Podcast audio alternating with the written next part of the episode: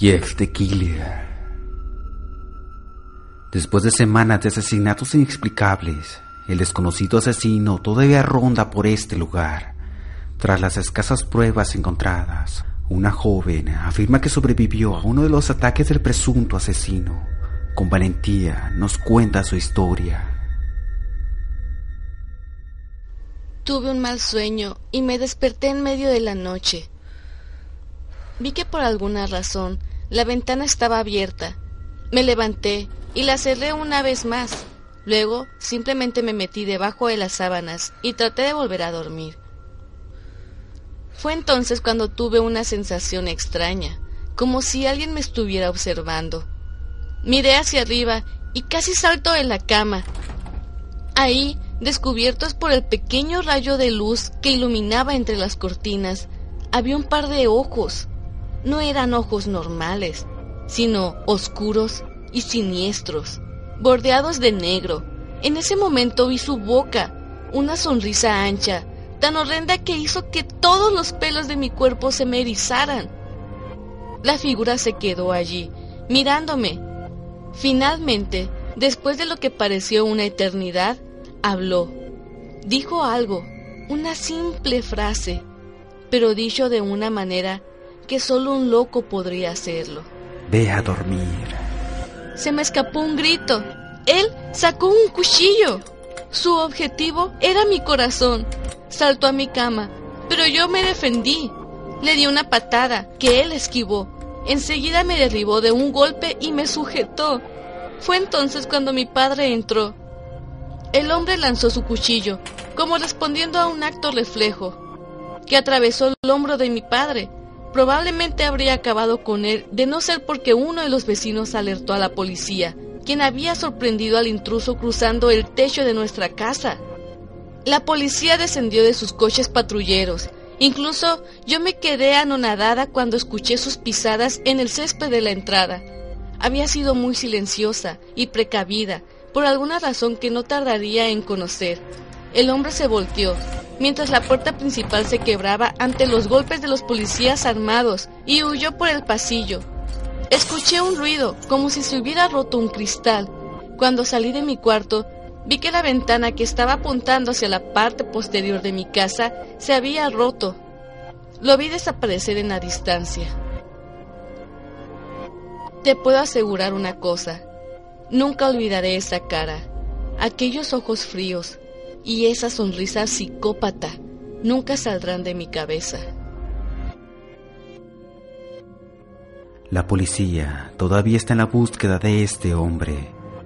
Si ves a alguien que encaja con la descripción del sujeto de esta anécdota, por favor, ponte en contacto con tu departamento de policía local. Ahora que sabes un poco sobre Jeff, seguramente te preguntarás por qué lo hace. Para saberlo, tendremos que retroceder un poco más en el pasado. El origen. Jeff y su familia acababan de mudarse a un nuevo vecindario. Su padre había conseguido un ascenso en el trabajo.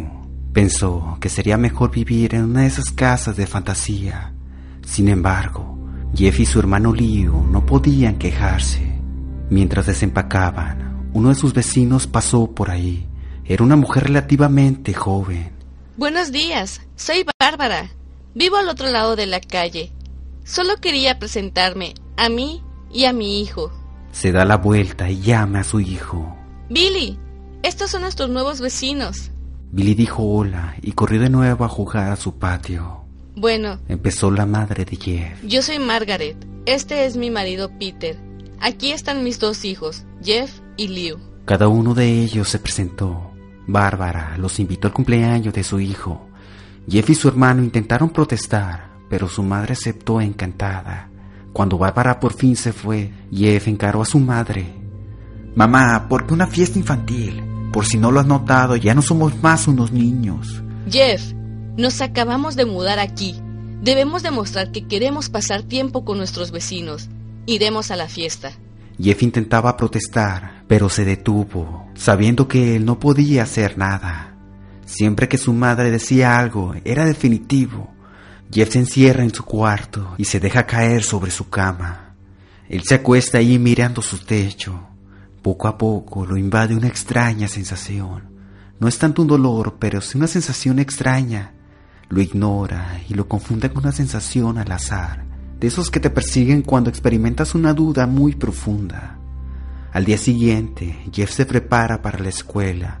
Mientras estaba sentado tomando su desayuno, una vez más padece esa extraña sensación, esta vez más fuerte, y le afligió un dolor como un leve tirón, pero nuevamente lo ignoró. Liu y él terminaron su desayuno y se dirigieron a la parada de autobús. Mientras aguardaban, un chico montado en una patineta salta sobre ellos, a solo unos centímetros por encima de sus rodillas.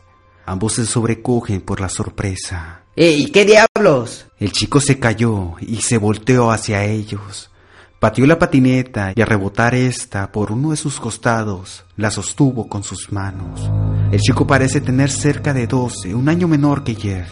Lleva una camisa de aeropostal y pantalones vaqueros azules, algo rasgados. Bien, bien, bien. Parece que tenemos un poco de carne nueva. De repente aparecen otros dos chicos. Uno de ellos es súper delgado y el otro es enorme. Bueno, ya que estamos por aquí, me gustaría presentarnos. El de ahí es Kate y el otro es Troy y yo soy Randy. Ahora, para todos los niños en este barrio hay un pequeño precio por el pasaje, si es que me entienden. Liu se puso de pie listo para golpear al chico, pero sus dos amigos levantan sendas navajas hacia él con actitud ofensiva. Esperaba que fueran más cooperativos. Parece que tendremos que hacerlo de la manera difícil. Kate le pegó un puñetazo en el estómago a Liu y Troy lo estrechó contra el piso. Randy se acercó a Liu, rebuscando en sus bolsillos y extrajo al fin una billetera. Jeff, inmóvil, padecía esa sensación desagradable fría, erizada de ardores insoportables. Ahora ha sido muy potente, demasiado potente. Se pone de pie, pero Liu le hace gestos para que vuelva a sentarse a la banca de espera. Jeff lo ignora y se acerca a los chicos. Escúchenme bien, pequeños punk. Devuelvan la billetera a mi hermano, de lo contrario. Randy guarda la billetera en su bolsillo y saca su cuchillo. ¿Ah, sí? ¿Y qué vas a hacer? Se mofa mientras desfila su cuchillo frente a la cara de Jeff, pero en un movimiento rápido toma la muñeca de Randy y se la rompe. Randy soltó un grito terrible. De inmediato, Jeff tomó el cuchillo caído. Troy y Kate se asustaron, indecisos ante los llantos de dolor de su líder y tratando de huir, pero Jeff es demasiado rápido. Lanza a Randy al suelo y arremete contra Kate, apuñalándolo en el brazo. Kate se acerca al cuchillo y lo deja caer, cayendo al suelo en medio de gritos espantosos. Troy continúa corriendo, pero Jeff logra alcanzarlo. No necesita ni siquiera el cuchillo. Le aprieta la garganta y con la otra mano da de lleno al estómago una serie de puñetazos que obligan a Troy a vomitar incluso la cena de la noche pasada. Liu está perplejo, mudo de asombro. Jeff, ¿cómo? Susurra brevemente. Saben que serán culpados por todo el asunto, así que empiezan a correr tan rápido como les es posible. En tanto corren, ladean sus rostros hacia atrás y logran ver al conductor del autobús corriendo hacia Río y sus compinches. Cuando Jeff y Liu llegaron a la escuela, no se atrevieron a contar lo que pasó. Todo lo que hacen es sentarse y escuchar. Liu se apacigua, pensando que su hermano solo había golpeado unos cuantos chicos. Pero Jeff disfrutaba del oscuro goce de sentirse poderoso, superior, la necesidad de lastimar por el mero placer de demostrarlo. Cuando llegó a casa, sus padres le preguntaron cómo había sido su día, a lo que Jeff respondió con una voz tanto desanimada. Fue un día maravilloso. A la mañana siguiente, oyó que llamaban a su puerta. Caminó hacia abajo para encontrar a dos policías en la puerta y a su madre mirándolo con expresión de enojo. Jeff, estos oficiales me dicen que atacaste a tres niños, que no fue una pelea normal, los heriste con un cuchillo. La mirada de Jeff se sepultó en el suelo. Mamá, fueron ellos los que atacaron a Liu y a mí. Hijo, se pronunció uno de los policías. encontramos a tres chicos, dos apuñalados y uno tenía moretones en el estómago. Tenemos varios testigos de que los vieron huyendo de la escena. Ahora, ¿qué tienes que decir ante esto? Jeff sabía que era inútil. Él podía decir que su hermano y él habían sido atacados por ellos, pero no había pruebas de tal hecho. No podía decir que no estaba huyendo, porque decir verdad sí lo hacían. Así que Jeff no podía defender ni a Liu ni excusarse a sí mismo. Hijo, llama a tu hermano. Jeff no podía hacerlo, ya que fue él quien golpeó a todos los niños. Señor, fui yo, declaró Jeff. Yo fui quien atacó a los niños. Liu trató de detenerme, pero no pudo. El policía miró a su compañero y ambos se sorprendieron. Bueno, chico, parece que te espera un año en prisión. Esperen, gritó Liu. Todos se sorprendieron al verlo sosteniendo un cuchillo. Los oficiales sacaron sus armas apuntando a Liu. Esperen, por favor, no disparen. Jeff es inocente, yo hice todo, perdí el control. Me golpearon un poco esos punks y me enojé. Tengo las marcas para probarlo. Él levantó su camisa revelando heridas y moretones, como si hubiera estado en una lucha. Hijo, solo tienes que dejar el cuchillo, dijo el oficial. Liu soltó el cuchillo, levantó las manos y se acercó a los oficiales. No, Liu, yo fui, yo lo hice. Gemía Jeff con lágrimas corriendo en su rostro. Eh, pobre hermano, tratando de tomar la culpa de lo que hice. Sonrió tristemente Liu. La policía llevó a Liu a la patrulla. Liu, diles que fui yo, diles que yo golpeé a los chicos. La madre de Jeff puso las manos sobre sus hombros. Jeff, por favor, no tienes que mentir, sabes que fui yo. Puedes detenerte. Jeff observa con impotencia cómo la patrulla se aleja. Unos minutos más tarde, el padre de Jeff se detiene en el camino de entrada. Examina rápidamente la cara de Jeff y sabe que algo anda mal. ¿Qué sucede? Jeff no puede responder. Sus cuerdas bucales están tensas por el llanto. En cambio, la madre de Jeff lleva a su padre a una habitación aparte. Jeff llora sin descanso. Tras una hora de pensamientos extraviados y deseos fallecidos, vuelve a entrar a la casa. Sus padres están tristes y decepcionados. Él solo quiere ir a dormir, en la esperanza de que el sueño lo haga olvidar sus males. Pasaron varios días sin las noticias sobre Liu. No hay amigos para distraerse nada más tristeza y culpabilidad, por lo menos hasta el sábado, día en que Jeff despertó y vio a su madre jovial y risueña. Jeff, hoy es el día. Saluda mientras abre las cortinas y la luz alumbra el cuarto de Jeff. ¿Qué? ¿Qué día es hoy?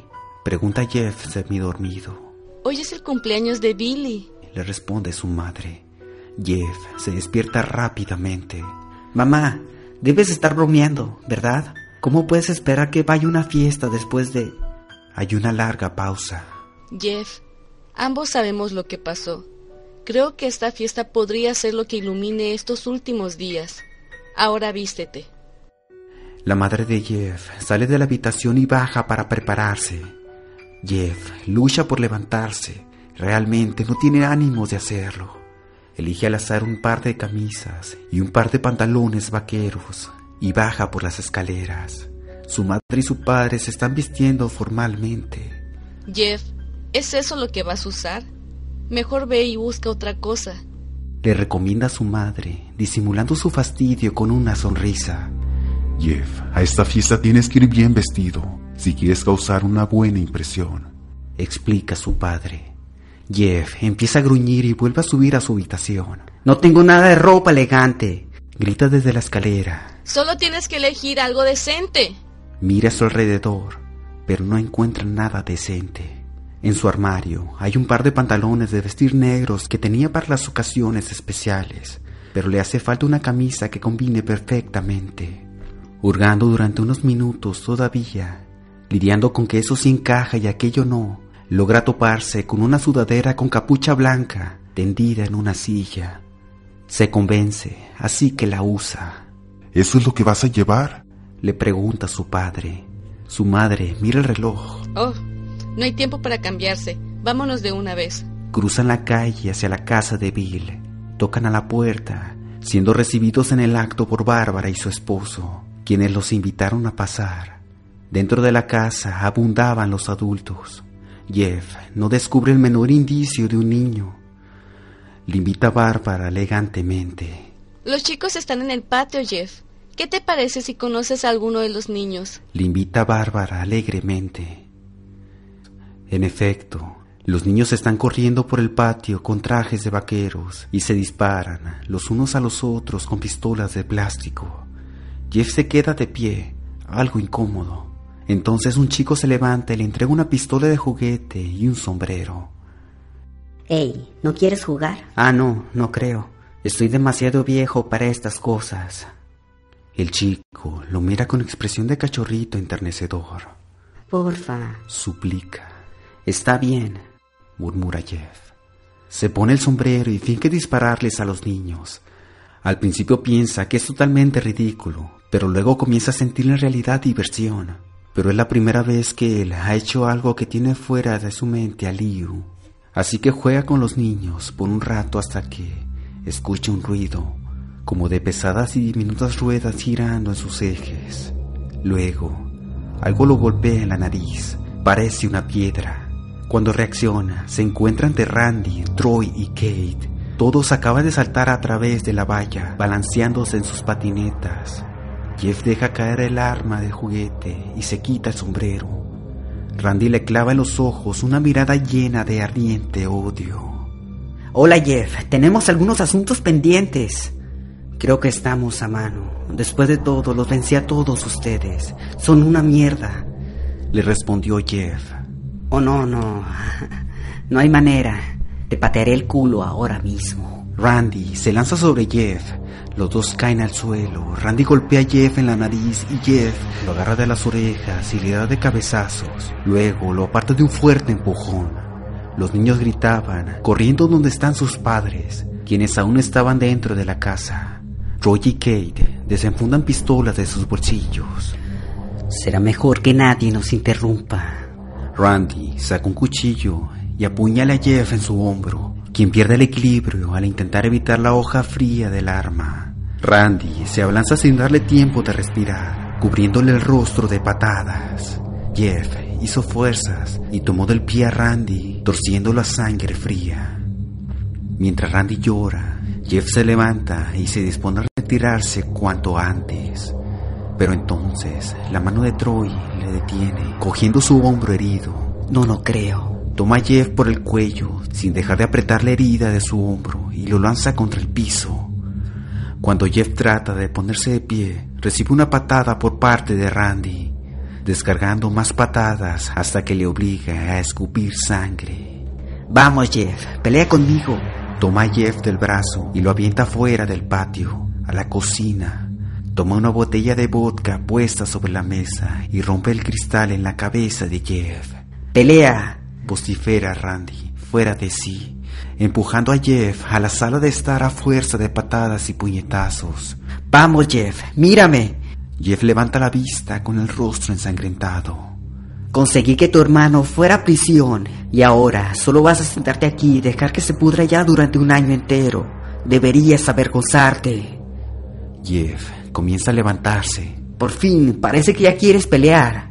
Jeff permanece en silencio, con la sangre y el vodka goteando de su rostro. Esa extraña sensación carcome su corazón, arde en sus venas, ese impulso animal de supervivencia que se pervierte, que adquiere el fuego de la locura primitiva. Por fin, vamos arriba. En ese momento, algo sucede dentro de Jeff. Todo pensamiento piadoso ha muerto, toda represión racial ha desaparecido, excepto el deseo de la muerte, la capacidad de engendrar dolor por el placer de saborear el sufrimiento ajeno. Incluso experimenta un vigor, una energía poderosa que alimenta sus músculos, que frunce su entrecejo y oprime su cerebro al máximo de adrenalina.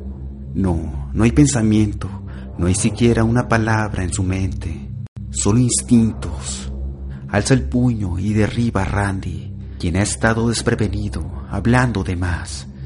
Instantáneamente, en cuestión de segundos, concentra la fuerza de su cuerpo en su puño y le imprime directamente en la cabeza del pobre diablo. Randy jadea, cubierto de abundante sudor, agitándose con desesperación, golpe tras golpe. Jeff le arrancó su último aliento. Todo el mundo está mirando a Jeff ahora. Los padres, los niños llorando, incluso Troy y Kate, a pesar de que esos dos tiemblan sin control ante su horrible mirada, sostienen sus armas apuntándolo. Jeff, veloz, se precipita sobre las escaleras mientras Troy y Kate abren fuego hasta agotar inútilmente sus balas. Se encierra en el baño, toma el pequeño estante donde reposan utensilios higiénicos como la toalla y el cepillo de dientes y lo arranca de la pared. Troy y Kate golpean la puerta del baño, forcejean. Jeff entonces los recibe con el estante en la cabeza, el cual desplomó a Troy, dejándolo inconsciente. Kate, que es más ágil, se inclina y toma impulso sobre sus pies, esquivando los puños de Jeff y reteniéndolo contra la pared, hundiendo las uñas en su garganta. Desde lo alto de un escaparate superior, el recipiente de lejía se tambaleó por el impacto y terminó por derramarse. Ambos se quemaron, llorando alocadamente por el escozar. Jeff se secó los ojos con el dorso de su manga y a ciegas le propina a Kate unos cuantos golpes en el cráneo con el estante arrancado que recogió del suelo. Mientras se desangraba lentamente, a Kate se le escapó una sonrisa siniestra. ¿Qué es tan gracioso? preguntó Jeff desconcertado. Kate sacó un encendedor. ¿Lo que es gracioso? Dijo en tanto activaba el aparato y la llama ardía en la punta del encendedor. Es que tú estás cubierto de lejía y alcohol. Kate tiró el encendedor sobre Jeff. Tan pronto como la llama entró en contacto con él, encendió el alcohol del vodka. El alcohol lo quemaba, la lejía le blanqueaba la piel. Jeff dejó escapar un grito terrible, sintiéndose desmayar de dolor. Corrió por el pasillo desesperado, aullando, y cayó por las escaleras. Todo el mundo empezó a gritar despavorido, procurando auxiliar al adolescente en llamas, casi muerto, tendido en el piso. Lo último que vio Jeff era a su madre y a los otros padres de familia tratando de apagar las llamas. Cuando despertó, tenía un yeso envuelto alrededor de su rostro. No podía ver nada. También sintió el peso de otro yeso en su hombro. Trató de levantarse, pero se desplomó. Se sentía tan débil y enfermizo. Una enfermera se apresuró a ayudarlo. No creo que pueda salir de la cama todavía, le dijo. Jeff se sentó en su lecho, confundido. Finalmente, después de una hora, oyó la voz de su madre. Cariño, ¿estás bien? Jeff no podía responder. Su rostro estaba cubierto por el yeso. Era incapaz de hablar. Cariño, tengo una gran noticia. Después de que todos los testigos le dijeron a la policía lo que pasó en la fiesta, ellos decidieron liberar a Liu. Él estará aquí mañana. Volverán a estar juntos de nuevo. Jeff por poco pega un salto de alegría que le había retirado el tubo que conectaba un brazo al suero. Su madre lo abrazó y le dijo adiós. Las siguientes semanas lo visitaron sus familiares y al cabo de unos meses llegó el día en que sus vendas habrían de desplegarse.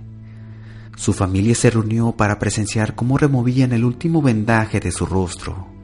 Esperemos lo mejor, dijo el médico. Rápidamente tiró de la última venda, dejando expuesto el rostro de Jeff. La madre de Jeff dio gritos. Jeff notó los rostros atemorizados de Liu y su padre. ¿Qué? ¿Qué pasa? Susurró Jeff. Salió corriendo de la cama y corrió hacia el baño. Se miró en el espejo y comprendió la agonía de su madre y el temor de su padre y su hermano. Su rostro es horrible, sus labios se han quemado, semejantes a una sombra profunda de color rojo.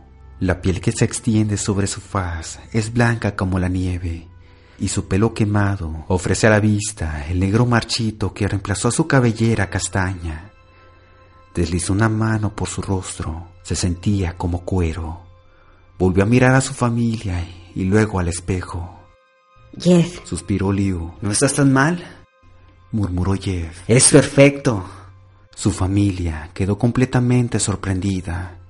Jeff comenzó a reír incontrolablemente. Sus padres notaron que sus manos temblaban. Uh, Jeff, ¿estás bien? Nunca me había sentido más feliz.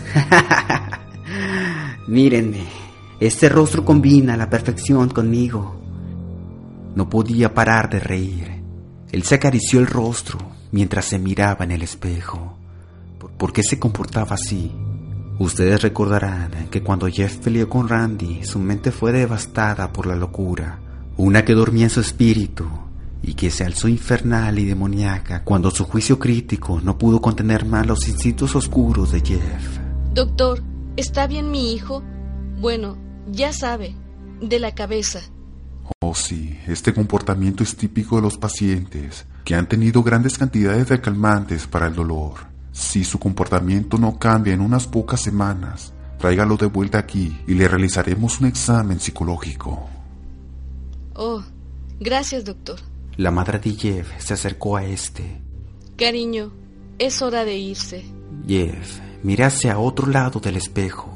Su cara todavía se ensancha en una sonrisa loca. ¡Ay, mamá! su madre lo tomó del hombro y lo condujo despacio a tomar su ropa. Esto es lo que traía. Se limitó a decir la señora de la recepción. Los pantalones de vestir negro y la sudadera blanca se hallaban libres de rastros de sangre. La madre de Jeff lo vistió dentro de una habitación pequeña. El crepúsculo de la tarde enrojecía el cielo cuando la familia de Jeff volvió a casa, ignorantes de que ese sería su último día.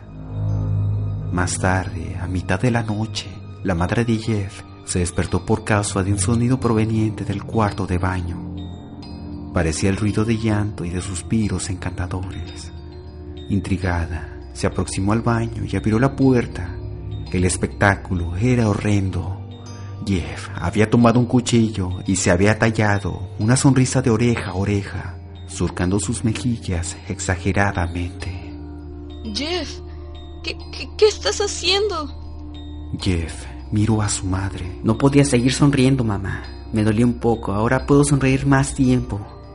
La madre de Jeff notó sus ojos, rodeados de negro, ni siquiera pestañeaba. Jeff, tus ojos. No podía ver mi rostro, me cansé y mis ojos comenzaron a cerrarse. Me quemé los párpados. Ahora siempre podré ver mi nuevo rostro. La madre de Jeff retrocedió lentamente. ¿Qué pasa, mamá? ¿Acaso no soy hermoso? Sí, sí lo eres. déjame ir a buscar a papá para que pueda ver tu bello rostro. Ella corrió a la habitación y sacudió al padre de Jeff. Mi amor, saca el arma que... Se detuvo cuando vio a Jeff en la puerta con un cuchillo. Mami me mintió. Eso es lo último que dijo Jeff antes de lanzarse contra ellos con el cuchillo de carnicero en alto. Su hermano Liu despertó de improviso con un desagradable sabor en la boca y el corazón palpitándole a mil por hora. Creyó que era cuestión de un mal sueño, así que cerró los ojos. Cuando se encontraba un paso de sumirse en el sueño, tuvo la extraña sensación de que alguien lo estaba observando. Miró hacia arriba, pero antes de poder decir algo, la mano de Jeff cubrió su boca poco a poco su propio hermano levantó el cuchillo con la muerte sombría en sus ojos. Liu se esforzó por incorporarse, luchó y peleó, pero el oxígeno huía de su pecho, ahogándose. Entonces, Jeff le susurró con una sonrisa gigantesca y retorcida.